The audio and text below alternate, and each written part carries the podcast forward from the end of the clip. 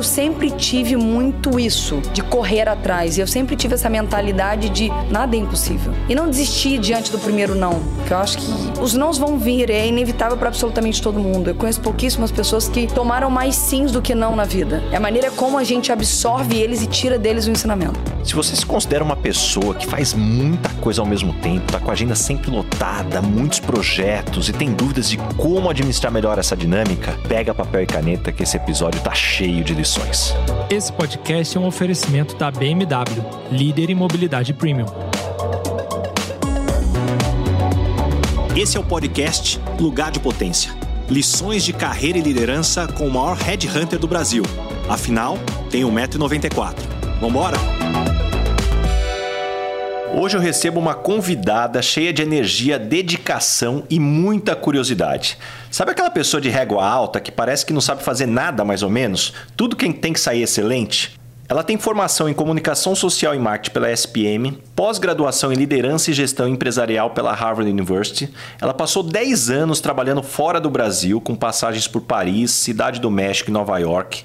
Trabalhou na Bacardi como diretora de marketing global, já atuou também como diretora de marketing da MAC Cosmetics para América Latina, na Alpargatas em São Paulo, na Estée Lauder e anteriormente passou 10 anos na L'Oréal. Em 2021 ela assumiu um novo desafio, ser vice-presidente de marketing da Madeira Madeira. Mas o que o currículo não conta é que ela traz nessa mesma excelência também nas relações com a família, no papel de mãe e na atenção com os amigos. Ah, ela também é minha super referência para dicas no mundo gastronômico. Vira e mexe eu tô enchendo enchendo o saco dela e pedindo indicação. Marcela Rezende, que demais ter você aqui. Obrigada pelo convite, um prazer enorme estar aqui. Fico até emocionada com, esse, com essa descrição toda. Se for metade disso aí, tá tudo bem. Ô Marcela, me conta um pouco da tua infância. Você sempre foi ligada no 220 com mil e um projetos. Em que momento você percebeu que você tinha uma energia, uma curiosidade acima da média? Olha, Ricardo, eu sempre fui muito ligada no 220. Assim, minha mãe conta que no colégio ela sempre teve problema. Sempre, assim. Sempre tinha. É, professora falava, mas Marcela não para. E ela lidera a turma inteira. Então ainda tinha uma história de que tá liderando a turma inteira. Tem um episódio engraçado que a minha mãe fala que. A profe... a, eu não lembro desse episódio, mas minha mãe conta que a diretora da escola chamou minha mãe e pediu para mim influenciar. Você pode pedir a Marcela para influenciar a turma. Porque a gente está querendo fazer um negócio e se ela falar com a turma, a turma vai obedecer. Um pouco desse esquema. Então, essa minha energia, esse isso, isso, isso meu vem desde pequenininha. E a minha mãe conta que tem um livro muito engraçado que chama Glorinha Curiosa.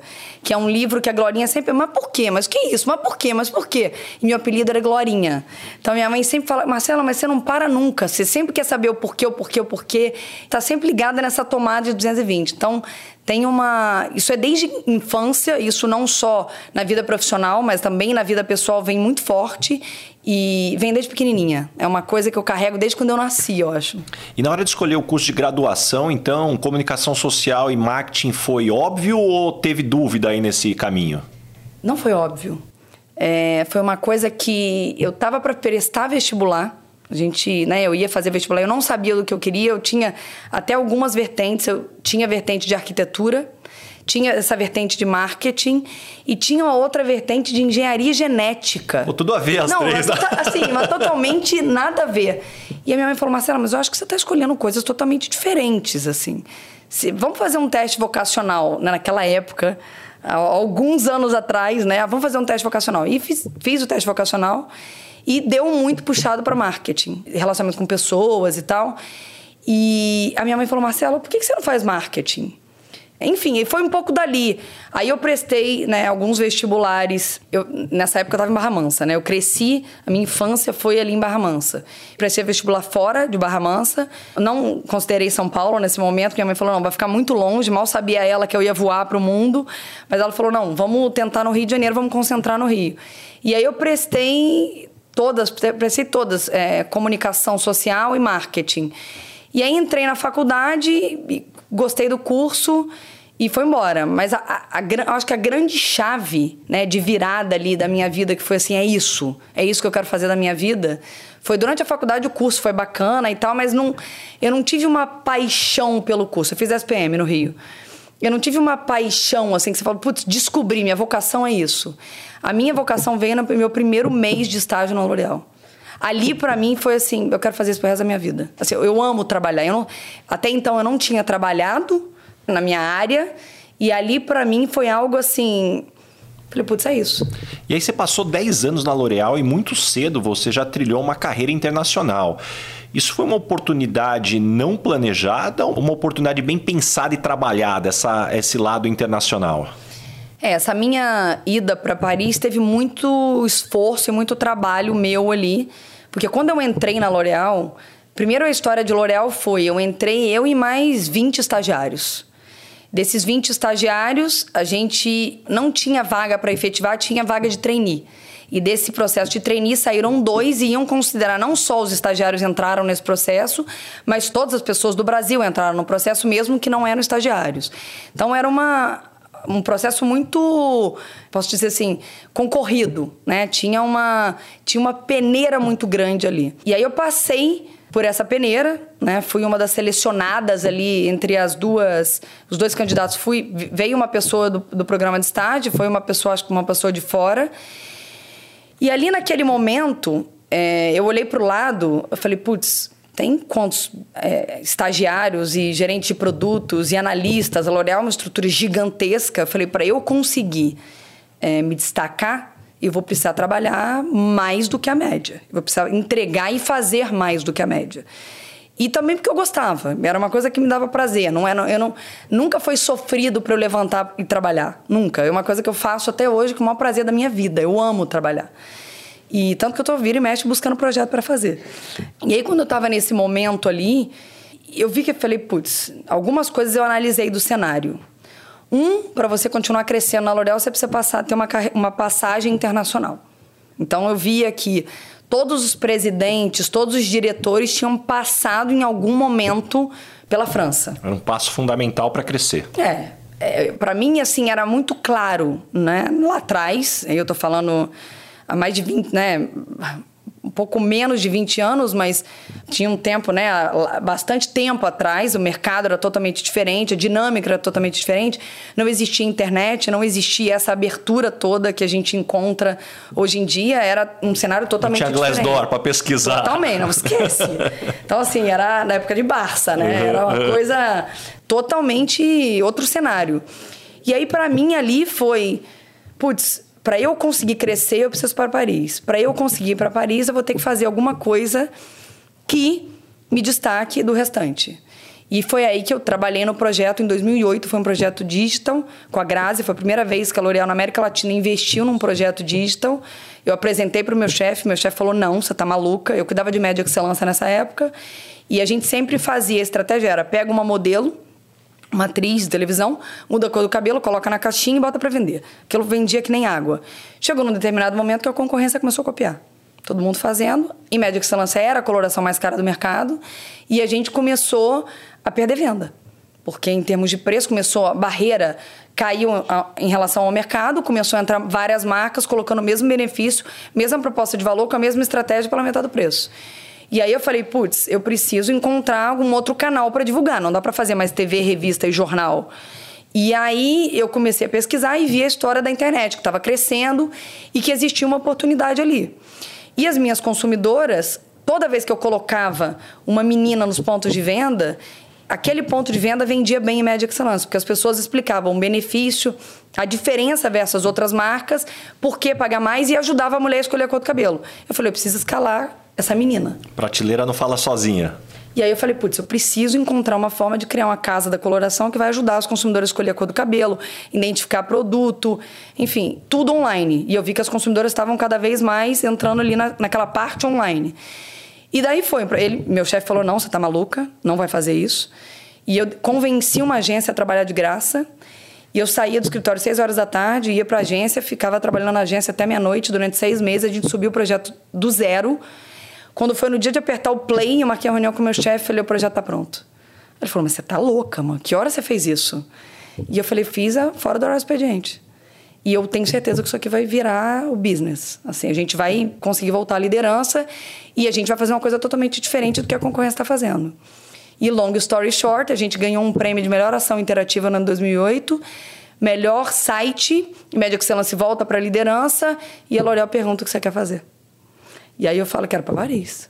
Falei, eu não quero promoção, não me importo de ir com cargo de lateral, mas eu entendi ali, óbvio, isso aí, nesse momento eu não tinha declarado lá, mas eu, quando eu li o cenário, eu falei, se eu não for para Paris, eu vou ter um, um crescimento limitado. E, e, assim foi. E aí fui para Paris e, e, assim desenrolou a história. E olhando para essa primeira oportunidade, a hora que você também analisa todas as oportunidades que você já teve, você acredita que as boas oportunidades são sempre planejadas ou às vezes também tem que estar no lugar certo e na hora certa? É, eu acho que tem um mix dos dois. Existe ali a história de planejar e se organizar e trabalhar para aquilo. E tem uma coisa que eu faço, eu tenho três objetivos durante o ano. E eu comecei com esse hábito tem alguns anos, vai, uns cinco anos. Eu tenho três objetivos e eles mixam objetivos pessoais e profissionais. E eu acho que isso me guia, me driveia durante o ano em tudo que eu vou fazer na minha vida, para definitivamente organizar a prioridade para mim aquilo ali é algo que é preciso fazer. Eu vi muitas poucas pessoas, né, crescerem, terem um sucesso absurdo e conseguirem chegar onde elas queriam sem ter um plano e uma organização. É necessário sim se organizar, é necessário se planejar e se preparar para correr atrás do que a gente quer. Mas tem uma parte de estar tá no lugar certo na hora certa que conta. E tem um caso engraçado disso, eu estava na faculdade, estava no segundo período da faculdade, SPM, e eu estava tendo uma aula com a Cecília Matoso. E ela estava falando sobre mercadologia, sobre o livro Administração de Marketing do Philip Kotler, o nosso famoso Philip Kotler. E a Cecília estava trazendo ali os quatro P's de marketing, estava explicando, né, com vários exemplos de empresas, principalmente americanas. E eu levanto a mão e falo, Cecília, eu concordo com você com tudo isso que você está dizendo, Philip Kotler, mas tem uma coisa que o livro não conta. E eu acho que deveria ser considerado no marketing. E aí a aula inteira para, olha para mim, eu estava sentado no meio da sala, eu lembro disso como se fosse hoje. Foi aquela coisa, todo mundo olhou para mim, como essa mulher é louca? O que, que ela está falando para Cecília Matoso? Ela falou, desenvolve, Marcela. Eu quero exemplo. Eu falei, bem, eu acho que um exemplo clássico é Sherry Coke no Brasil. A Coca-Cola com certeza fez milhões de pesquisas, né? entendeu o que, que o consumidor gostaria. Trouxeram a Sherry Coke para o Brasil, foi um flop, não vingou. Eu acho que, independente de toda a questão ali de, de estratégia, de planejamento e desenvolvimento, o marketing tem uma parte de sorte que a gente precisa considerar. E acho que a nossa carreira também. E a gente não fala sobre isso. E eu acho que deveria ser considerado e mencionado. E foi engraçado que no dia da minha formatura, e ela ficou com aquilo. Ela não falou que se concordava ou não discordava, o mínimo eu fiz ela refletir. Se passaram né, três anos, minha formatura, tinha uma pessoa entregando o canudo para todo mundo. Na hora do meu canudo, ela pega o microfone. E ela fala: Eu vou entregar o microfone para uma pessoa que me fez acreditar que marketing também é sorte. E eu queria dizer que, não como ela disse, porque eu não acho que é 90%, mas com certeza tem uns 5% de sorte que a gente deveria considerar. Então, eu acho sim, respondendo, voltando para a tua pergunta, eu acho que tem uma questão ali de planejamento e organização, mas eu acho que a sorte conta e faz parte da vida. Eu adorei teu ponto. Agora me fala uma, um exemplo de sorte que você teve na carreira.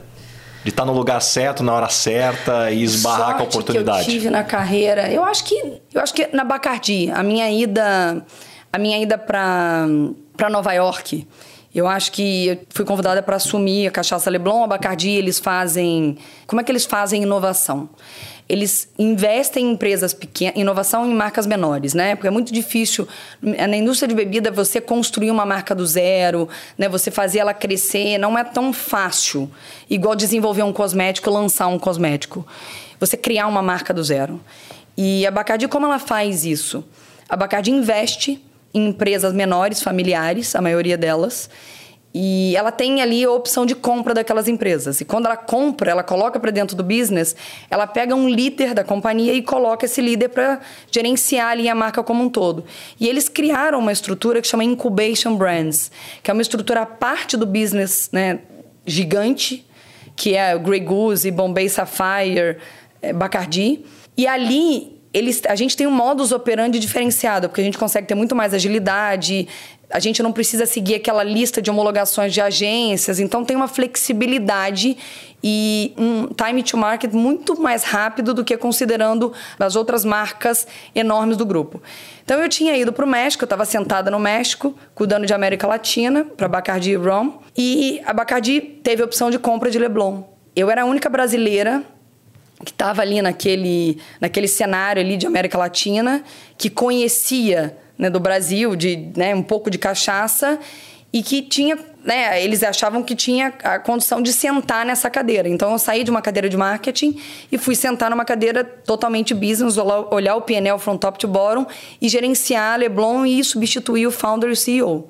Então acredito ali que, independente do meu esforço, eu tinha pouco tempo de companhia, eu acho que também está no lugar certo e na hora certa, contou com essa minha ida para Nova York e gerenciar a marca como um todo. E aí, quando você começa a crescer, naturalmente começa a depender menos da gente e sim da gente também formar um time que vai suportar o nosso resultado. E qual foi o principal erro que você cometeu como líder que te trouxe um grande aprendizado? Eu acho que não, a gente né, comete vários erros ao longo da nossa carreira e ao longo da nossa trajetória de vida. Mas eu acho que nesse ponto tem uma coisa que mudou da Marcela, é, gestora e líder, que foi o fato de eu ter tido um filho. É, eu sempre fui muito driveada por resultado. E a L'Oréal, ela desenvolve muito os é, hard skills.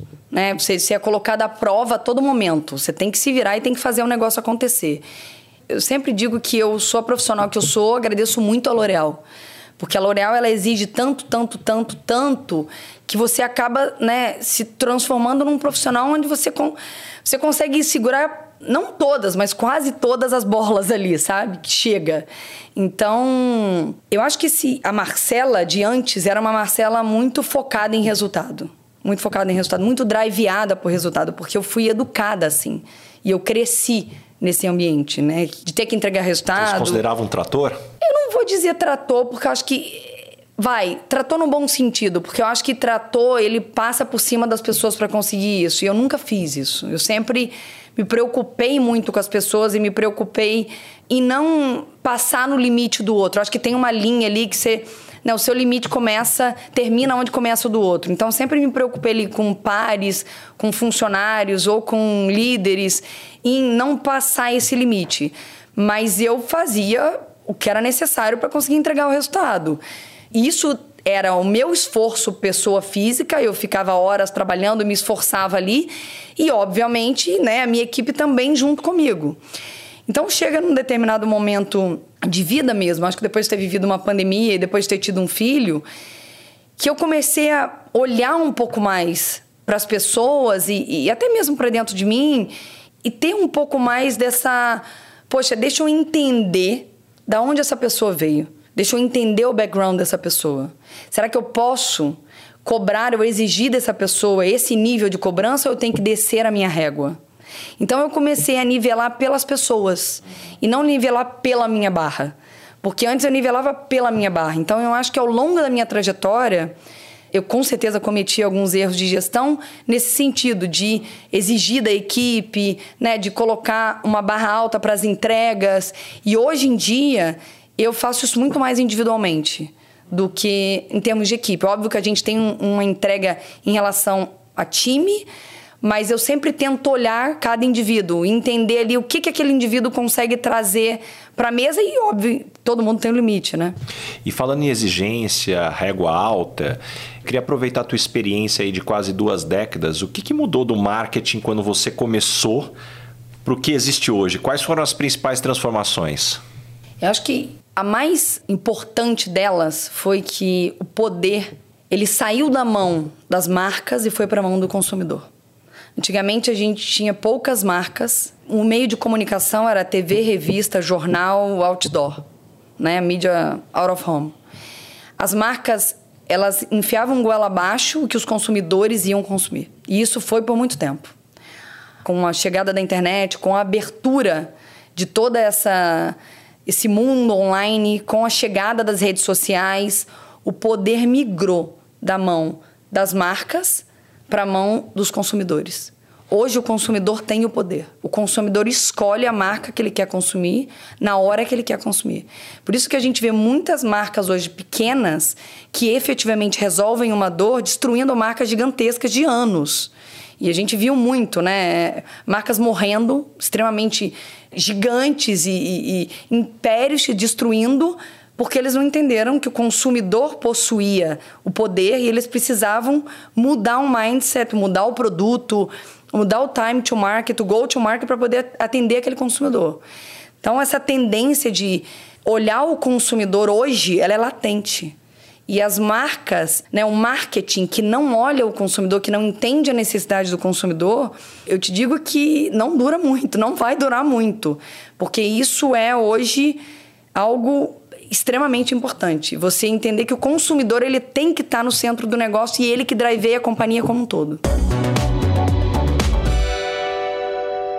Para você que é meu ouvinte aqui, não perca o meu livro Lugar de Potência, uma compilação de lições de carreira e liderança de mais de 10 mil entrevistas, cafés e reuniões durante toda essa minha carreira de 15 anos como Headhunter. Você encontra o link para o meu livro na descrição do episódio e no link da minha bio, no arroba Rick Basaglia. E Marcela, você passou por setores, empresas de cultura muito distintas, né? Bichos muito diferentes. Você tinha algum framework à medida que você ia chegando em empresas tão diferentes para fazer o entendimento, adaptação, onboarding efetivamente? Para mim, o principal é quando você muda, não só de. Tem, acho que a indústria conta. Né? E, por exemplo, daí eu posso trazer o exemplo de madeira madeira requeriu, como foi uma indústria totalmente diferente daquilo que eu fiz ao longo da minha vida e uma empresa que nasceu digital, onde a tecnologia estava muito presente e eu não tive isso ao longo dos meus 20 anos presente, ele, ele entrou de uma maneira totalmente diferente. Porque as empresas onde eu passei, elas não foram nenhuma digital native. Então eu entro numa digital native com um mercado totalmente diferente, onde tem um marketplace ainda. Não é só móveis, né, decoração, tudo para casa, materiais de construção, mas eu tenho ali vários modelos de negócio dentro de um grupo. A primeira coisa para mim é ouvir, entender o cenário. Os primeiros três meses para mim é entender aonde eu tô, que cultura que eu tô, o que, que é importante para essas pessoas que estão aqui e para essa companhia, o que driveia essa companhia. Essa é a primeira coisa que eu faço. A segunda coisa é o que foi feito até agora o que, que as pessoas já fizeram, o que trouxeram, o que tentaram. Porque muitos líderes cometem um erro de chegar nas empresas e, ah, não, porque a gente tem que fazer isso. Não, mas você não perguntou se isso foi feito antes, se deu certo, se não deu certo. Então, cair nessa cilada de, ah, temos que fazer, é importante entender aquilo foi feito antes, como foi feito, não foi sucesso, por que, que não foi sucesso? Será que tem uma maneira nova de fazer? Então, sempre tento ajustar ali a minha chegada com essa visão. Então, chegar nos primeiros três meses, ouvir, entender o cenário, entender como é a cultura, qual é a importância e o que, que o time fez até aquele momento para conseguir chegar ali.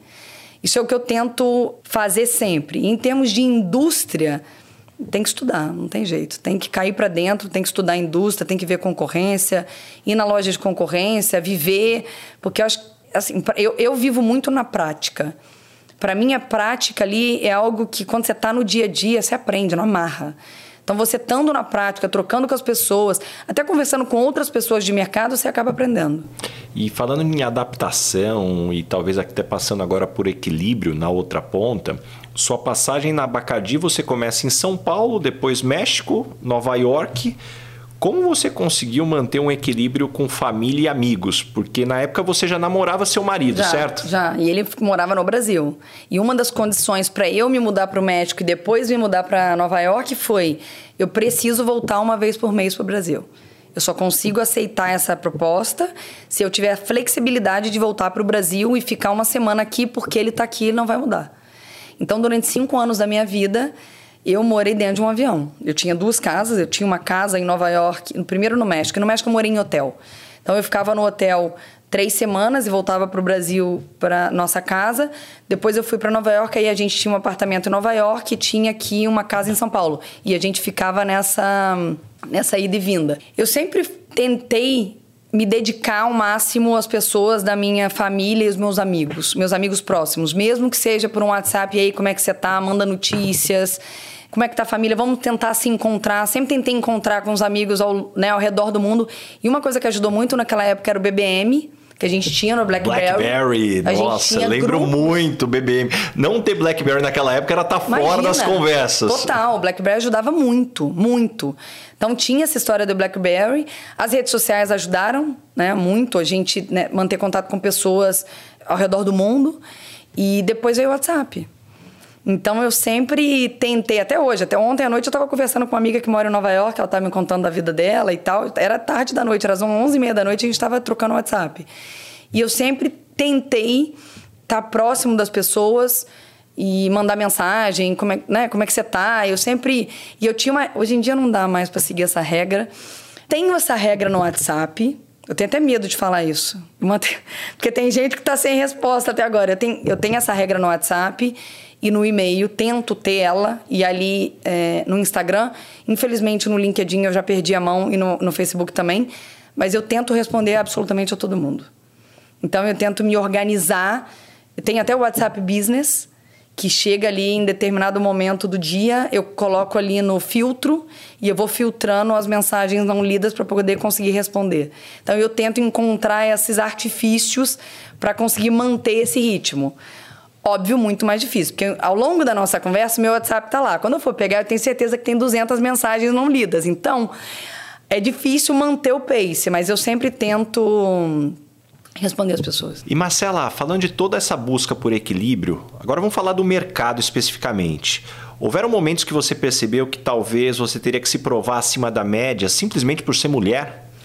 É, infelizmente, Ricardo, isso é uma coisa que eu sinto até hoje. Melhorou muito ao longo desses 20 anos é algo que eu venho percebendo uma melhora, mas infelizmente em algumas situações isso ainda existe. E isso é, é muito triste. Inclusive é uma das, das minhas frentes ali de causas, que é a questão da liderança feminina. Eu tenho duas causas, uma causa é educação e a segunda causa é liderança feminina. Eu estou inclusive com todas group e, e isso é uma coisa que eu sinto sim. Infelizmente, como eu falei, é algo que a gente vem né, diminuindo ao longo do tempo. Eu sinto que algumas situações estão bem melhores, algumas empresas a situação está diferente, líderes, pessoas, mas infelizmente eu ainda enfrento isso. É triste dizer, mas infelizmente eu, eu ainda enfrento de ter que dar o extra mile porque você é mulher, porque o seu interlocutor ali necessita, sabe? Ele, ele, ele não.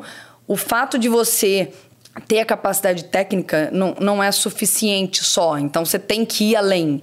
Infelizmente, isso é um cenário que a gente ainda encontra hoje. E dada a sua experiência e tudo que você vem dando de mentoria para outras mulheres, palestra, deixa as principais dicas aí para quem está nos escutando. E eu vou pedir dicas sobre dois aspectos.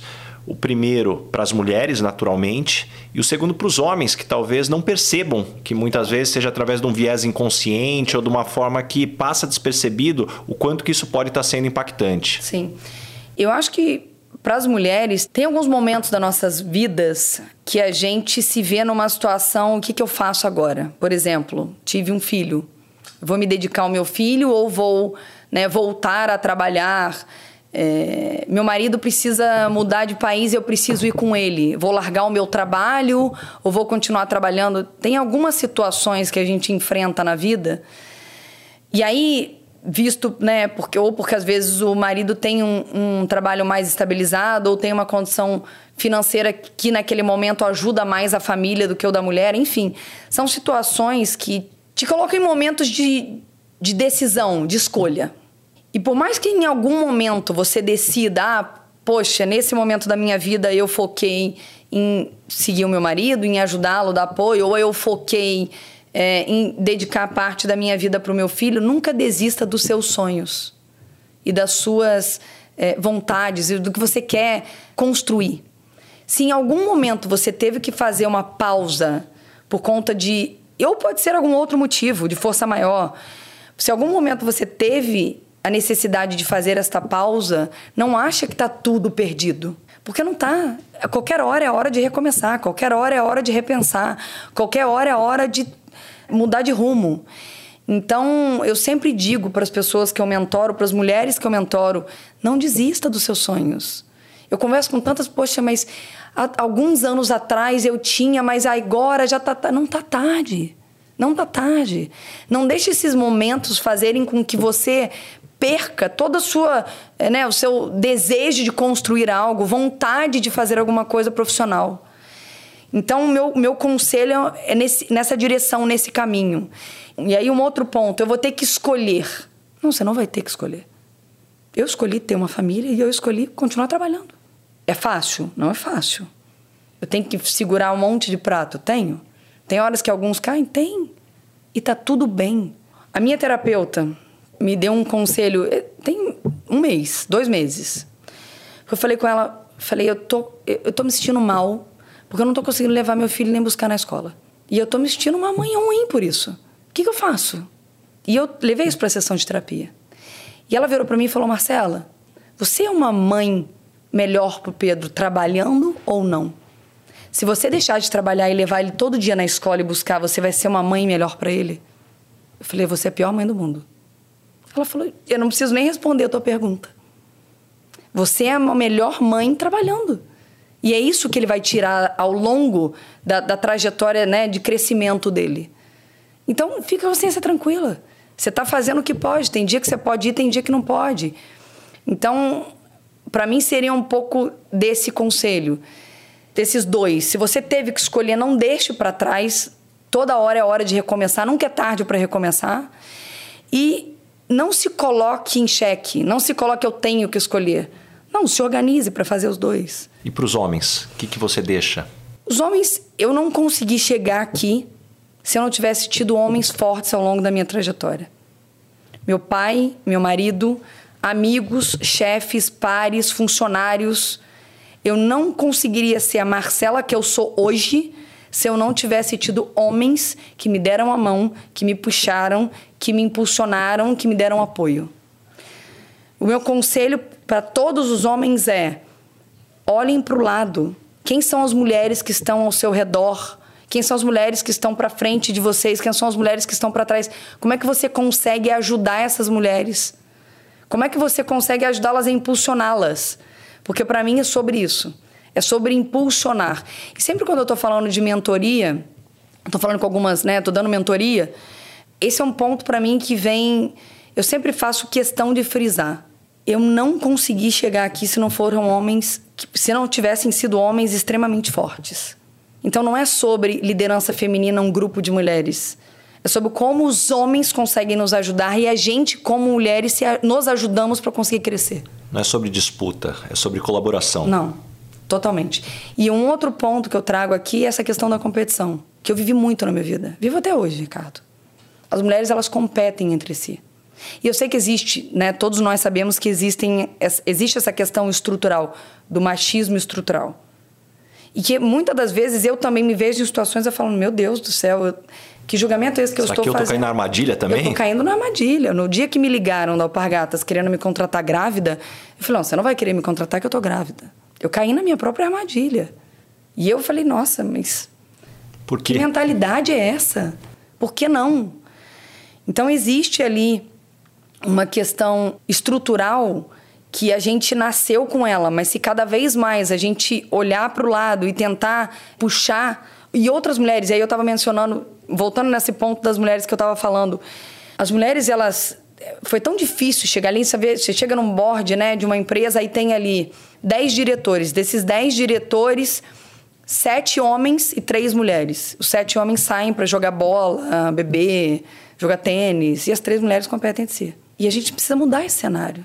Eu sei que é difícil, eu, eu tava lá, eu fiz isso também. Tá tudo certo. Porque pra gente foi muito difícil chegar naqueles, né, sentar naquelas três cadeiras. Como é que eu consigo defender o meu espaço? Mas a gente precisa ajudar outras mulheres a chegarem naquelas cadeiras. E a gente precisa se dar a mão. Então, eu tenho muito disso hoje em dia? Como é que eu consigo ajudar outras mulheres? Como é que eu consigo trazer outras mulheres? Independente da área, do cargo, né, da idade, como é, como é que eu consigo um pouquinho, dedicar um pouquinho do meu tempo para conseguir ajudar outras mulheres a crescerem em qualquer que seja o desafio? E síndrome da impostura, ficou para trás ou ainda rola às vezes? Olha, Ricardo, eu acho que todo mundo tem síndrome da impostor. Absolutamente todo mundo. Eu não. Independente de ser homem, mulher, independente de ser presidente da empresa, independente de ser o Elon Musk, Jeff Bezos. Uma hora o diabinho vem. Vem, vem. E tá tudo certo. Eu acho que a gente precisa só saber como domá-lo. E não deixar com que ele seja maior é, do que a gente. Quando o monstro vem, eu acho que a gente precisa. Por isso é que eu falo que ter ajuda. Eu só consegui chegar aqui por, com muita ajuda profissional. De coaches, de mentores e de psicólogo. Porque para a gente conseguir ser um líder melhor para as pessoas, a gente precisa de ajuda. Não consegue fazer sozinho. Eu não acredito que ninguém consiga ser um líder exemplar sem ajuda. Então eu consegui, ao longo da minha trajetória, eu venho tentado ser uma pessoa, uma líder melhor através de ajuda. E nesses momentos a gente conta com ajuda, divide, troca, e aí você vai olhar que, poxa, você começa a olhar para o lado e fulano tem, ciclano tem. Eu falei, gente, isso é todo mundo tem, só que as pessoas não falam. Me dá uma ideia, como é que é a tua agenda normalmente? Um dia, um dia comum, que hora que começa, o que, que você vai fazendo, até que hora que você vai, porque também tem um monte de projeto aí no meio do caminho.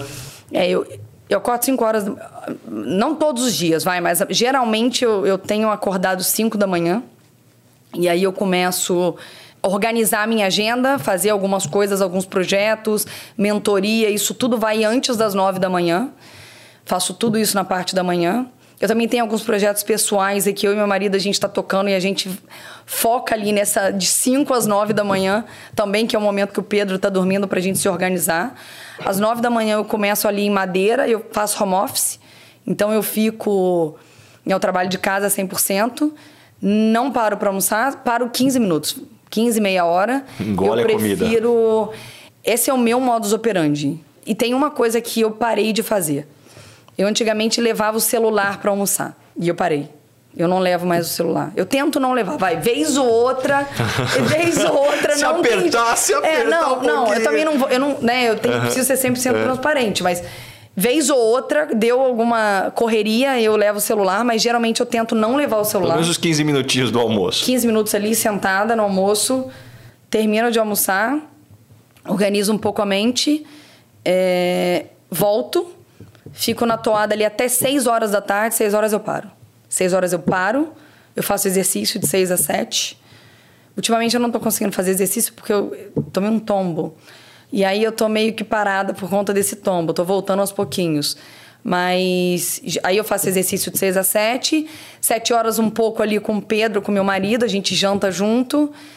E aí ele coloca ele na cama, volto a trabalhar. Aí depende do projeto que tem, se tem mentoria, algumas vezes tem mentoria, vezes, algumas vezes tem live, e algumas vezes tem live um pouco mais cedo. Aí eu paro, almoço, almoço não, janto rapidinho, depois eu volto para live, tem ali Algumas vezes eu e o João a gente assiste alguma coisa juntos. Então a gente tem uns seriados que ele assiste individual e que eu assisto e alguns que a gente assiste junto. Que ai se alguém assistiu um episódio que antes, né? Isso é traição. traição. E... não, eu falo assim, posso assistir? Ele fala, não. Eu falo, não. E a gente se pergunta assim, como é que você tá? Podemos. Ai, não... o meu individual acabou. Será que dá para eu adiantar esse capítulo? Tá, aí porque eu adianto no dia seguinte que você vai fazer. Então tem esses combinados. E aí turma ali entre é 10, 11. 10, 11. E como que sua voz interna fala com você? Ela te dá porrada, ela te acalma, ela te incentiva? Eu, olha, eu vou te dizer que a minha voz interna, ela mais me dá porrada do que me incentiva. Porque eu tenho dessa coisa de, ah, eu posso fazer melhor. Como é que eu posso fazer, né, ser melhor? Como eu posso entregar? Será que eu entreguei meu máximo, posso entregar um pouco melhor da próxima vez? Como eu consigo fazer isso de maneira mais organizada? Como então eu tenho. E isso é até um trabalho de terapia. Estou abrindo aqui para você porque é algo que eu tento. Tá, agora vamos parar e vamos celebrar as vitórias até aqui. Olha só o que, que você cumpriu. Então eu tento muito mais. A minha voz interna, ela me levanta a barra muito mais e fica apontando, poxa, melhora aqui, melhora lá, melhora do que good job. Então, isso é uma coisa que também tem um trabalho interno com a terapeuta ali, para algumas vezes. Let's enjoy a little bit, sabe? Vamos, vamos aproveitar um pouquinho e não só ficar mais como é que eu faço melhor, como eu posso levantar essa barra, então esse é um trabalho constante. Legal. Já que a gente está abrindo essa caixa preta aqui de autoconhecimento e descobrimento, como lidar com tantos papéis? Porque, é claro, não estamos falando só do papel profissional, que é mentora, é executiva, mas também você é mãe, você é esposa, você é filha, você é irmã, você é amiga. E isso não é tão óbvio não. da forma como é que a gente organiza isso na nossa vida. Você falar para você todos os pratos são equilibrados, eu vou estar tá mentindo. Porque tem prato que quebra de vez em quando. E tá tudo bem. E aí, para mim, é como é que a gente gerencia quando ele quebra né? Quando ele quebra que eu digo, poxa, aqui eu tô dando menos atenção, aqui eu tô dando, agora eu tô, né, prejudicando esse lado. É muito mais a maneira como a gente gerencia quando ele vai cair, óbvio, que se ele vai cair, vai ter um dano muito grande e eu gerencio ele para que ele não caia. Mas eu sempre tento delimitar algumas regras ali, né? E tem uma coisa que é um desafio muito grande, que é a tal da presença, por conta do celular hoje em dia da gente estar 100% presente, da gente estar prestando atenção no outro, se dedicando ao outro, porque não adianta nada eu estar tá gastando tempo e energia, mas com o celular e falando. Meu marido sempre me puxa a orelha por isso. Ele fala: agora você vai deixar o celular. Você não vai responder ninguém. Não, e ó, então- gente, eu tô super privilegiado aqui, porque a Marcela ela deixou o celular dela a quase 4 metros de distância. Ela desligou as notificações do smartwatch dela aqui. Olha só, aqui é presença total. Não, total. Porque eu acho que é assim que você tem o melhor das pessoas. E a gente está sendo bombardeado o dia inteiro. E é como eu te falei, vou sair ali e vão ter 200 mensagens. E é a maneira como você se doa e depois como você gerencia tudo. De novo, não é fácil o trabalho, não é fácil o trabalho. Eu tento ser a melhor para todo mundo. Tem horas que não funciona, tem horas que não funciona. Como lidar com essa inquietação, essa energia toda? Em que momentos te atrapalha? Você tem alguma técnica para uh, dar essa respirada? Olha, eu tô em busca dela. Vou te falar que sim. Eu já tentei meditar algumas vezes. Não rolou? Não rolou. Não rolou. Eu até meu marido falou, Marcela, baixa o tem um aplicativo Headspace. Isso. E ele, ele pratica o Headspace e ele fala. Eu gosto do Headspace. é. é. Eu comecei a fazer, é engraçado que eu comecei a fazer. Aquele de cinco minutinhos, né? Cinco minutinhos, cinco minutinhos. E teve um dia que eu tava. Eu tava no aeroporto de Nova York e um caos. Caos. Assim, alguns meses atrás, aquela coisa de teste de Covid e, e aquelas. Sabe aquela coisa? Aquela confusão de aeroporto. Chegou um momento. Eu já estava testando o Headspace já tinha algum tempo. Não conseguia fazer todo dia, mas já estava testando e senti ali. Falei, poxa, ali é o momento que eu realmente consigo me conectar comigo mesma. E chegou ali, num determinado momento, que eu falei, Headspace. No meio daquele caos, eu coloquei o fone de ouvido. Peguei o celular, eu estava em pé. Falei, Headspace. E aqueles cinco minutos parece que me desligou. E quando eu voltei, eu falei, gente, é isso. E todas as vezes que eu tô numa situação assim, muito, né? Preciso, preciso limpar, eu vou no Headspace, naqueles cinco minutos. Eu sei que a minha aula tá atrasada, porque eu preciso catch up ali, mas aquilo ajuda muito. Mas eu não consegui ainda até hoje encontrar, poxa, isso aqui me desliga totalmente. Eu tento, faço exercício, eu tento, né, deixar o celular de lado algumas vezes fazer yoga, estou um pouco devendo. A professora de yoga fala, Marcela, você está me devendo as minhas aulas. Eu sempre tento buscar, mas dizer assim, poxa, eu tenho hoje uma recomendação de algo que eu faço e funciona. Está em busca tô aí. em busca. O Headspace tem ajudado, mas ainda estou em busca. E Marcela, chegamos agora no momento Harry Hunter.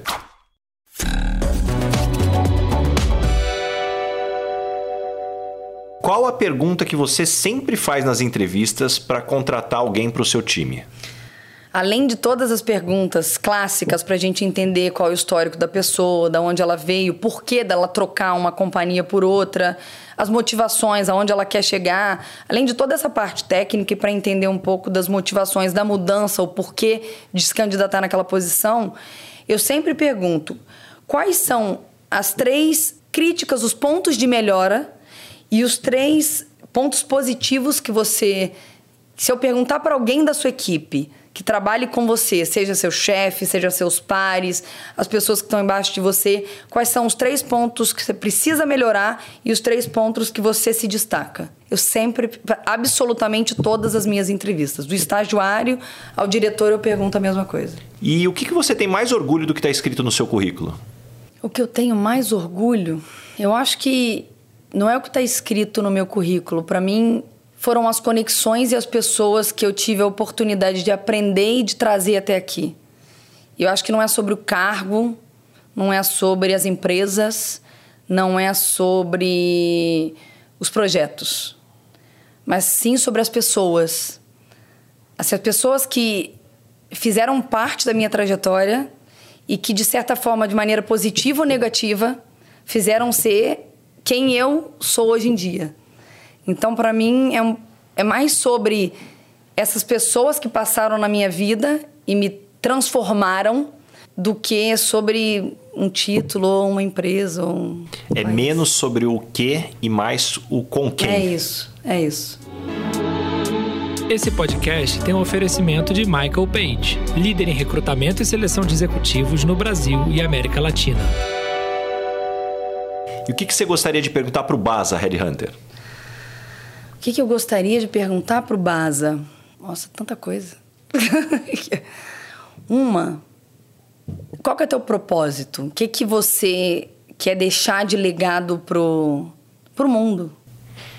Eu acredito que o trabalho é um elemento extremamente importante para a saúde mental de qualquer pessoa. A gente passa mais de um terço da nossa vida trabalhando. Então, eu tenho comigo que se você não estiver bem encaixado no que você gostaria de fazer, com as pessoas que você gostaria de estar e entregando algo que você tem orgulho de contar no almoço de domingo, dificilmente você vai ser feliz. Pelo contrário, eu acho que tem um potencial que se você estiver passando por uma fase difícil, pode te jogar para baixo a ponto de você entrar num colapso. E eu particularmente acredito que esse tema de carreira, de se conhecer, de encaixar, é um tema que é muito pouco falado. A gente fala de MBA, de mestrado, mas espera aí, quem teve aula aqui de efetivamente? Aliás, quem aqui teve a oportunidade de fazer um curso de como demitir antes de demitir a primeira vez? Quem teve a oportunidade de fazer um treinamento de conversas difíceis antes de ter a primeira conversa? E não precisa ser assim. Eu acho que tem muito conhecimento acumulado no mundo que se a gente formatar ele bonitinho, a gente consegue colocar ali. Então, para mim, esse é o grande aspecto. É como conhecimento, né? Meu filho vai fazer quatro anos. Puxa, se ele quiser começar a aprender matemática pela equação de segundo grau, vai dar errado, tem que começar pela tabuada. Então eu vejo muitos MBAs, vamos falar de estratégia, vamos falar de puxa direcionamentos, vamos falar de board, de conselho, mas peraí, todo mundo sabe, né, fazer uma crítica construtiva, um feedback, demitir. Eu acho que falta aqui uma camada, aqui uma matéria-prima aqui que ela é fundamental para potencializar tanta coisa avançada. É igual muitas vezes eu falo assim, puxa, que legal, né? Você pega os relatórios sobre os skills do futuro, puta, resolução de problemas complexos. Pô, que bacana. Será que antes não vem autoconhecimento? Então, assim, esse para mim são os elementos que me puxam e falam assim: puxa, vamos, vamos, vamos trazer mais esse tema para a mesa, porque, na minha opinião, tem um elefante aqui na sala e ninguém está falando dele. Não, bacana, concordo 100%. E, e eu tenho um ponto sobre isso. Me perguntaram uma vez: o que, que a Marcela de hoje diria para Marcela de 10 anos? E uma das coisas. E eu parei para refletir. E uma das coisas que eu cheguei à conclusão é que a Marcela de 10 anos atrás não foi ensinada a lidar com pessoas. Quando eu comecei a trabalhar lá atrás, meu primeiro emprego, não foi bem, vamos lá, a gente vai te ensinar, te forçar nos hard skills, mas também no soft. Porque se você não lidar bem com gente, esquece. E nenhuma empresa me ajudou com isso. Eu aprendi na porrada. Eu não tive nenhum curso de liderança lá atrás. Ah, vamos, como é que você lida com seus colegas, com seu as pessoas sempre focam, focavam, né? Hoje em dia o mundo está mudando muito. Mas as pessoas sempre focavam muito nos hard, hard, hard, hard e no soft. E hoje em dia, it's all about soft. Não, not, não é sobre all about, mas cada vez mais, por conta da complexidade do mundo que a gente vive, por conta da quantidade de gerações que a gente tem se cruzando, com perfis e necessidades e, e, e, e drives totalmente distintos por conta de nacionalidades totalmente distintas. Então tem um complexo hoje em dia de cenário, o cenário é tão, tão, tão complexo que se você não tem os soft skills muito bem aguçados, é difícil sobreviver. É, e para mim tem um elemento também que acho que o grande desafio quando a gente fala de passar conhecimento, é, isso vale tanto para a escola, mas também para a criação de filhos. O que é a história da humanidade quando você fala de passar conhecimento? Normalmente, sempre se focou em dois pilares para você passar conhecimento. O primeiro é como conviver em sociedade, e o segundo, como você passar o conhecimento necessário para a subsistência da pessoa, que basicamente no início era caçar, depois é ter uma profissão. Só que quando a gente olha a história da humanidade, esse conhecimento sempre foi passado de que seguinte forma: bom, é isso que eu conheço, então é isso que você precisa ter. E pela primeira vez, o mundo está mudando tão rápido é que talvez a gente precisa preparar as pessoas menos para o que a gente tem de conhecimento e muito mais para as pessoas entenderem que o mundo vai mudar, que elas precisam pensar por conta própria, tomar decisões por conta própria. E isso traz uma complexidade gigantesca, porque o cérebro humano, né, vamos combinar que a gente busca o conforto, a gente busca o que? A previsibilidade, isso traz paz para nossa alma. Então eu brinco que hoje em dia a vida é aquele menu de restaurante que tem 50 páginas, que eu detesto, porque você não consegue escolher nada. Me dá um menuzinho de uma página, seis opções, eu escolho rapidinho. Então, lidar com tudo isso também traz um desafio ainda maior. Total. Não, concordo 100%. E chegamos agora, Marcela, no momento Dona Ângela. Complete a frase. Eu sou esquisita por quê? Porque eu acho que eu não paro nunca. Assim, eu, eu sempre tô ligada numa tomada até quando eu tô dormindo. E qual foi o maior perrengue, situação engraçada que você já passou no mundo corporativo? Perrengue, situação engraçada. Olha, eu vou te dizer, perrengue. Não sei se foi engraçado, vai. Mas perrengue. Vou te dizer uma história que você mencionou, né? A gente estava até conversando aqui antes de começar a gravação. Que uma vez eu estava na minha sala e aí bateu na porta, era tarde da noite, 8 horas da noite. Um Peraí, cara... onde você estava? Que cidade, que empresa? Vamos... É, eu estava em Paris, trabalhando, né, lidando ali com zona América Latina, Middle East, Travel Retail e South Africa. Eu tinha ali 20 países sobre a minha coordenação. 8 horas da noite, bate na porta um senhor de idade, mais velho, né? Um senhor mais velho. E ele fala: Eu queria falar com a Aline. A Aline era minha chefe. E ela não tinha ido naquele dia trabalhar. Ela estava doente, tinha ficado em casa. E eu falei: A Aline não tá eu posso te ajudar? Sim, é porque eu tinha marcado uma reunião com ela e eu, eu precisava muito fazer um overview. Eu estou indo né, visitar um país amanhã e eu precisava fazer um overview desse país sobre uma determinada marca. E eu falei, se você não se incomodar, eu posso fazer esse overview. Eu tinha a última reunião de business que a gente tinha feito com aquele país, de resultado, e eu falei, olha, eu posso te passar aqui. E puxei uma cadeia, um banquinho, e o cara sentou do meu lado e eu comecei a falar. Só que eu não me toquei de perguntar quem ele era. Eu não sabia quem ele era. E fui, e fui com esse jeito Marcela de ser. Depois de uma hora e meia de conversa, acaba e ele fala: é, Quem é você? Aí eu falo: Como assim? Eu falei: Gente, eu não perguntei quem é ele. Quem é esse cara? Aí começou a me dar aquele, né, nervosismo. Eu falei: Meu Deus Cai do céu, quem é esse cara? É, e aí eu contei, eu, era nada mais, nada menos do que presidente de uma divisão da L'Oréal. E aí eu falei assim, meu Deus, eu era, né, seis cargos abaixo do cara naquela época. E para mim foi algo assim, eu falei, meu Deus, será que eu falei alguma coisa ali que vai me prejudicar? No final das contas, aquilo acabou me ajudando, acabou eu conseguindo ir para o meu próximo passo, que foi para a divisão de luxo, fazer desenvolvimento de produto, mas foi uma saia justa que eu fiquei assim, alguns dias eu falei, meu Deus do céu, o que, que vai acontecer comigo agora? E foi algo que a partir de agora, depois dessa situação, eu sempre perguntei, ah, mas qual é o seu nome? Quem é você? Para eu entender o interlocutor que estava diante da minha, da minha pessoa. Eu acho essa história demais, demais, é, demais, demais. Foi... Marcela, caminhando agora para o final, o nome desse podcast é Lugar de Potência. Qual é o seu lugar de potência? Que tipo de situação e ambiente que pode jogar lá que você brilha? Ricardo, acho que o meu lugar de potência é o lugar onde eu posso ser eu, onde eu não preciso fingir uma outra Marcela, onde eu não preciso né, ter aquela coisa da política, do eu tenho que né, fake it until you make it. Isso para mim não funciona. Eu acho que o lugar de potência onde eu melhor performo, onde eu consigo ser eu 100%. Adorei a sua resposta, porque, na minha opinião, essa é uma das principais chaves que não vem se falando sobre diversidade. E olha só, porque quando eu olho os relatórios de diversidade, o quanto que isso impacta na performance, acho que isso está claro para a maior parte das pessoas.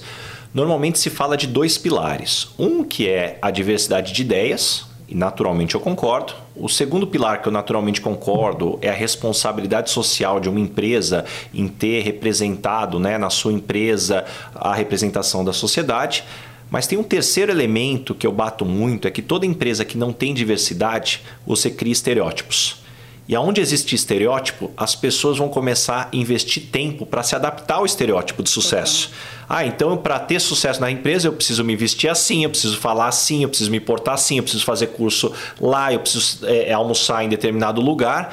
E isso é uma baita de uma perda de tempo. As pessoas, ao invés de ficar perdendo esse tempo para se adaptar a esse estereótipo, vai se desenvolver, vai entregar resultado. Isso que importa para a empresa, né? O mais importante é se desenvolver e entregar resultado. Então a chave do que você trouxe aqui para mim é um pilar que a gente precisa falar mais, quebrar os estereótipos, porque isso faz as pessoas é, desperdiçarem uma energia importantíssima que poderia estar indo para lugar muito melhor. Não, total. E trazendo um ponto em cima disso, e quando a gente coloca equipes com perfis totalmente distintos, com ideias diferentes, backgrounds diferentes, quando eles têm essa possibilidade, a gente vê bastante é, avanço e coisa acontecendo ali e outras frentes se abrindo que gente, às vezes a gente com uma equipe muito homogênea a gente nem viria. Eu percebo bastante isso nas minhas equipes. Poxa, você acabou de falar o quarto pilar olha só isso daqui tem uma palestra minha que eu falo sobre isso você está dando aqui o gabarito tô adorando. É, muitas vezes a gente olha a diversidade do ponto de vista de performance só o quanto essa pessoa consegue contribuir mas a gente esquece que a diversidade ela aumenta a performance das outras pessoas que Total. são iguais. Então a performance não é só de quem vem para trazer o novo, mas o que você impacta quem já está lá, que não está tendo a oportunidade de ser provocado, de ter uma outra visão, e daí essa mesma pessoa trazer melhores respostas, trazer melhores oportunidades. Então, puxa, concordo totalmente. E Marcela, qual que é o feedback mais duro que você recebeu, mas que ao mesmo tempo te trouxe mais desenvolvimento?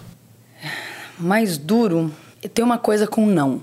E aí eu, eu pauto a minha vida no sim. Porque eu acho que absolutamente tudo nessa vida é possível, até que a morte, a morte chega e quando a morte chegou, acabou. Até lá, a gente sempre tem a possibilidade de ter o sim. E os nãos que eu tomei na minha vida, todos eles, eles me fizeram lutar para o sim. E um exemplo disso, quando eu estava na L'Oréal, Paris, fazendo zona. Né? Eu fiz mercado local, depois eu fui fazer regional. E a L'Oréal sempre dividia os Fazendo perfis. zona não era bagunça. Não, não, fazendo zona. fazendo zona era fazendo zona América Latina, Middle East. Legal, vamos explicar então vamos, aqui. Vamos, vamos. Não, não era bagunça. Na verdade era bem certo. Era fazendo uma coisa bem séria. É, e aí, quando eu tava, porque a gente no marketing tinha, porque eu falo, porque é tão óbvio para mim que é óbvio que eu preciso explicar. A gente tinha o um mercado local, e, e aonde eu comecei a minha carreira, fazendo mercado local, um regional, que era zona, zona Europa, zona América Latina, zona Estados Unidos, Ásia. Era o, o responsável por pegar a informação do global e descer para os países e fazer o um movimento ao inverso. Por quê? Porque imagina, a L'Oréal estava presente em 168 países e tinham a, a, equipe global é uma equipe, a equipe global para Lancôme é uma só, a equipe global para Maybelline é uma só. Como é que uma equipe vai falar com 168 países? Então, com níveis de maturidade totalmente distintos, né, em, em territórios totalmente distantes, então era uma existe... camada intermediária. Exatamente, era uma camada intermediária. Então eu comecei a minha carreira no mercado local, fui para o regional, que é onde foi a zona, e fui para o global na sequência. E quando eu quis ir para o global, a L'Oréal sempre separou muito os perfis. Você é um perfil analítico e um perfil estratégico, e você vai fazer mercado local e você vai fazer é, regional. E você é um perfil criativo, você vai fazer desenvolvimento. E a L'Oréal não mixava esses perfis. Então, uma pessoa. Era muito difícil você ver uma pessoa de global fazer regional e fazer local e vice-versa. Essas dois, regional e local, fazer global. E eu tinha muito claro na minha mente que eu queria fazer, depois de ter feito mass market, que eu comecei no Brasil fazendo o mercado massivo, que foi Média Excellence, eu tinha muito claro na minha cabeça que eu queria fazer luxo. E que eu queria fazer os três níveis do marketing, que era mercado local onde eu comecei, o regional, que era a zona, e fazer o desenvolvimento. E eu trilhei a minha carreira para fazer isso. Chegou lá em Paris, eu falei: bem, meu próximo passo agora é fazer desenvolvimento em luxo. E eu tomei um não gigante. Não vai fazer. E eu falei: não, você precisa. Eu lembro disso até hoje. Lembro dessa reunião. Diretor de RH América Latina e você precisa ter um plano B e o um plano C. Qual é? Porque o plano A não vai funcionar. E eu falei: olha, eu sinto te informar, mas eu só tenho o plano A. E meu plano B e C é igualzinho ao plano A. E eu vou trabalhar para fazer ele acontecer, custe o que custar. E eu vou te provar que eu consigo fazer. Se der tudo errado, se eu não performar, você pode me tirar de lá. E, e esse não, para mim, foi um não marcante. Demorou alguns meses para eu conseguir ir para a posição. Não foi fácil, não foi simples. Eu tomei alguns nãos na sequência. Mas aquele não me provou que eu consigo fazer tudo que eu quiser. Basta eu trabalhar e me preparar para aquilo. E aquele não mudou a minha vida. Em absolutamente tudo. E veja bem, Ricardo, eu nasci em Três Rios, eu cresci em Barra Mansa. São cidades extremamente né, pequenas e limitadas, né, digamos assim, em termos de conhecimento ali ao redor. E eu falei, poxa, eu quero ir para o Rio de Janeiro. Eu quero ir para São Paulo. Eu quero ir para Paris. Eu quero ir para Londres. Londres. Eu até gostaria de ir para Londres, mas acabei não indo. Eu quero ir para Nova York. Então eu sempre tive muito isso de correr atrás. E eu sempre tive essa mentalidade de nada é impossível. E não desistir diante do primeiro não, porque eu acho que os nãos vão vir, é inevitável para absolutamente todo mundo. Eu conheço pouquíssimas pessoas que tomaram mais sims do que não na vida. É a maneira como a gente absorve eles e tira deles o ensinamento. Aliás, é como a gente educa filhos. A educação Total. vem muito Total. mais dos nãos do que dos sims. Totalmente. Totalmente. E o que você aprendeu nos últimos 12 meses, seja em conhecimento ou habilidades, dentro do que você vem aprendendo, se desenvolvendo? A madeira madeira é totalmente diferente daquilo, de tudo aquilo que eu fiz na vida. Totalmente diferente. E estar numa empresa que nasceu digital, e uma empresa que precisa entregar níveis de crescimento absurdos faz com que você tá a todo momento fora da zona de conforto e principalmente para mim, como eu falei que não vim desse mercado, ter que estudar, aprender e me reinventar. E nos últimos um, é, 12 meses que eu tô na Madeira, eu tô exatamente 13 meses na Madeira, um ano e um mês. Eu aprendi a como navegar nesse mundo do e-commerce brasileiro, a entender um pouco mais a fundo ali sobre o varejo, é, sobre growth, né, que é essa parte do marketing extremamente importante hoje em dia, sobre tecnologia, sobre diferentes canais de vendas, a, sobre a importância ainda mais de uma loja física num negócio. Então eu tenho, eu digo que eu tenho vivido o MBA na prática no trabalho. E os founders são bem, a régua é muito alta, a régua deles é muito alta. Cara, e... corredor profissional. Total, não os três. Eles três têm, têm a régua muito alta e exigem bastante da equipe, o que acaba nos forçando a estudar, nos dedicar mais e sermos profissionais melhores. E me conta uma verdade que as pessoas não costumam dizer e que, na sua opinião, é fundamental para se ter sucesso. Vão ter muitas pessoas no teu caminho tentando te tirar dele. E muitas pessoas que não vão te permitir avançar, que vão colocar milhões de pedras no seu caminho e a maioria das pessoas não falam sobre isso. E isso vai acontecer. em qualquer profissão, em qualquer é, área, em qualquer cargo. E é preciso estar preparado para esse tipo de pessoa e para esse tipo de momento. Nossa, eu adorei a tua resposta, eu concordo muito e eu acho que o ponto que eu adiciono ainda, tanto pessoas más intencionadas, como seria o óbvio da resposta, mas também bem intencionadas. Total. Porque às vezes essas pedradas também vêm de gente de bem intencionado, mas te atrapalha muito. Totalmente. Então, é, acho que é importante estar preparado para isso e ninguém fala sobre isso. Ninguém fala sobre as pessoas que vão tirar seu tapete, ninguém fala sobre as pessoas que vão tentar te ajudar e vão acabar te atrapalhando. E é um pouco de como é que você gerencia isso, porque isso vai acontecer. Muito bom. E me deixa aqui algumas dicas de fontes de conhecimento. Como é que você se mantém informada? Como é que você se desenvolve? Eu costumo, na parte da manhã ali, tentar dar uma olhada rápida em alguns é, jornais. Então, tem o The News, que eu gosto muito. E quem não. Alô, Hernani, olha Alô, só o News aí. É, quem não conhece, eu sugiro assinar, eu recomendo para todo mundo. Faz um, ali um. Já aquela selecionada do que é mais interessante para você ver de notícias do dia, eu gosto bastante. É, Brasil Journal também. É, Neofeed também, todos os dias de manhã. Alguns podcasts, é, não tem nada de um preferido, mas vou mencionar um podcast que eu ouvi, não recentemente, tem um tempo do Extremos, do G4, com Daniel Castanho. Fundador da. Nossa, Daniel, Daniel é incrível. Puta, não, cara eu ouvi o podcast é. dele. É. Falei, Alfredo, me apresenta ele. Daniel assim, é demais. Eu, é incrível. Eu achei, recomendo para todo mundo. Mandei no grupo de mães. Falei, gente, vocês precisam ouvir, porque muda a maneira de pensar a educação. Até a gente está nesse momento de escolher né, a escola para o Pedro. O Pedro está no jardim. Vamos lá, traz os insights que você pegou desse podcast. Vamos não, dar o um gabarito aqui para a turma aqui. É, não, eu vou dar spoiler porque eu quero que as pessoas vamos, assistam. Vamos, vamos. Mas ele, ele provoca muito nesse sentido do que, que é educação. Da maneira como a educação evoluiu e como deve educar as crianças. É interessantíssimo o, o, podcast. Eu até conversei com meu marido, falei, acho que a gente precisa olhar um pouco mais a fundo essa questão de escola para o Pedro, porque definitivamente a educação do futuro é outra e a gente precisa entender em qual escola hoje em dia está mais preparada para essa educação do futuro. Porque a mudança está acontecendo muito rápido. Aquele formato de estuda, decora a provinha. Não dá mais. Não dá mais. Esquece. Você forçar alguma coisa tem que ser algo que você engaje a criança. E que você seja natural. E que você desenvolva os melhores skills dela. Então, recomendo super o podcast Daniel. Eu costumo muito conhecer pessoas distintas.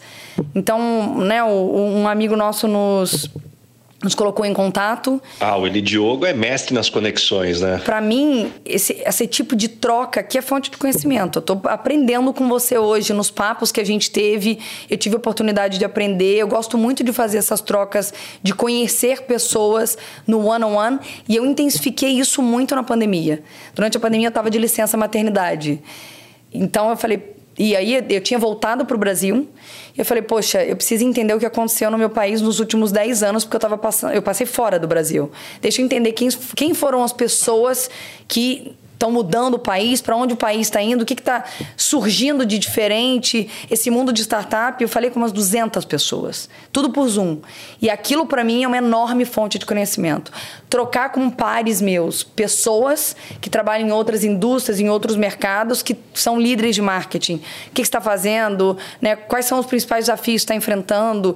Isso me fortalece e me faz talvez até prever algum cenário que vai acontecer ali ou na minha equipe, ou no negócio, e trocar ali com os founders, isso é uma coisa que eu, que eu costumo bastante fazer. que mais? Eu costumava muito ir ali no LinkedIn também, era uma fonte de informação. É que hoje em dia, não, eu te confesso que assim, não, não dá tempo de seguir tudo, então eu estou em débito ali.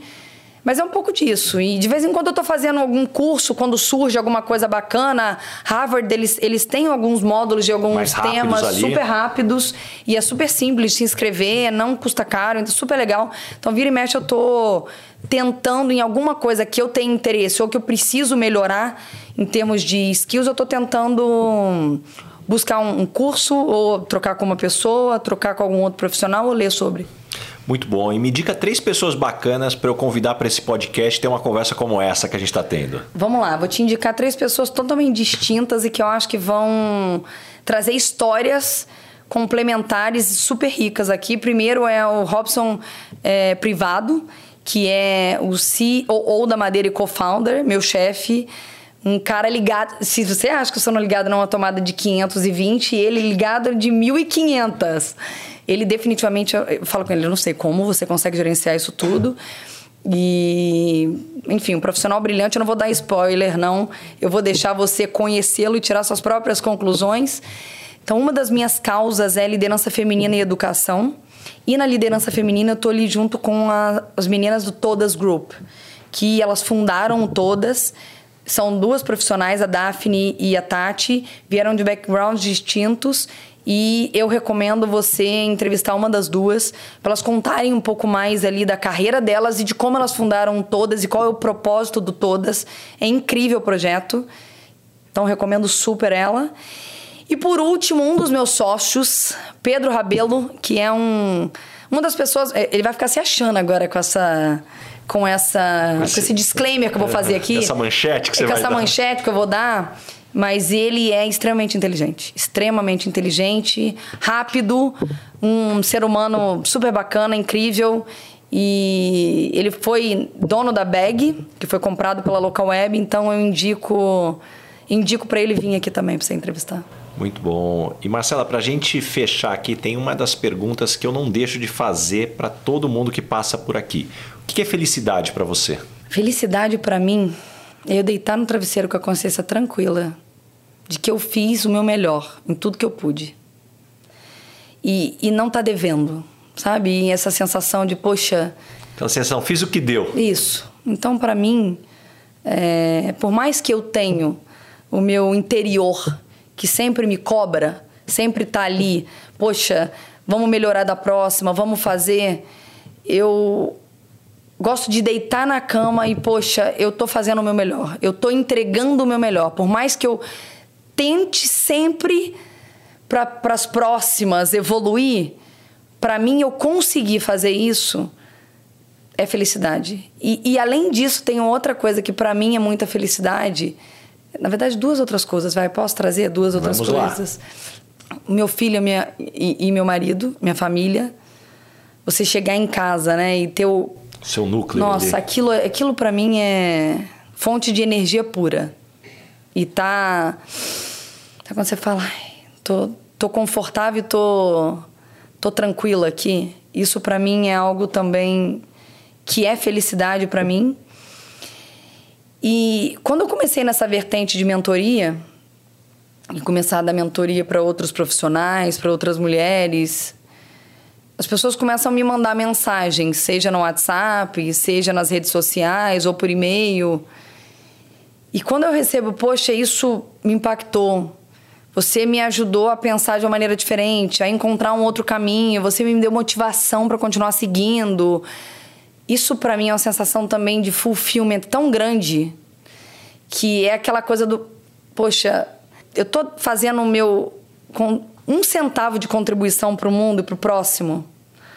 Então, eu diria que essas três situações assim me deixam com uma sensação de dever cumprido e me trazem felicidade.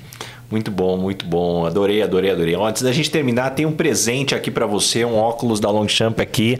O nosso parceiro Obrigada, aqui, que a Marchon, olha lá. a Marchon, eles fazem aí toda uma análise aqui do perfil dos convidados aí, aquela stalkeada básica Bom. aí, costuma acertar muito aqui no, Muito nos bom. presentes. Então, o Marcelo Kitsuda é o CEO, grande amigo aqui, Ó, sempre bonito. apoiando a gente aí. Então, Arrasou, vou até- ó, Obrigada olha pelo lá, presente, ó, ó, olha lá, muito bom, muito bom. Show de bola.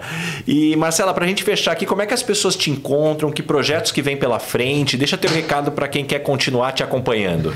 Deixo, deixo sim. É, bem, eu tenho.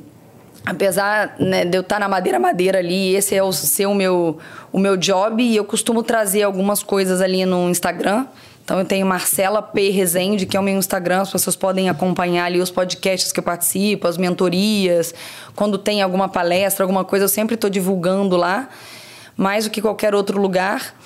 É, e é um pouco disso, dos canais de contato. Hoje eu tenho concentrado ali no Instagram. Acho que todo mundo, se quiser me escrever, mandar algum recado, né? Tiver alguma dúvida, alguma pergunta, pode concentrar lá. Legal, adorei, adorei, adorei. Mais uma vez, muito obrigado mesmo por abrir tua agenda aí super disputada para estar hoje aqui conversando com a gente e compartilhando tanto conhecimento. Tenho certeza que todo mundo saiu aqui cheio de páginas e páginas de anotações aqui de tantas lições e insights. Não, obrigada a você pelo convite e você sabe, estamos juntos na caminhada. Pode continuar me escrevendo, pedindo as recomendações lá, as dicas é, Gastronômicas. Estamos juntos. E é isso, obrigada, Muito bom. Valeu, obrigado. Esse foi mais um episódio do Lugar de Potência com Ricardo Basagra.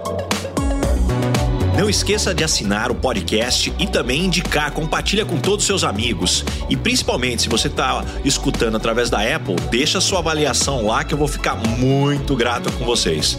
Arroba Rick Basaglia, espero a sua mensagem. Qual foi o insight que você teve com esse episódio? Um abraço e até a próxima.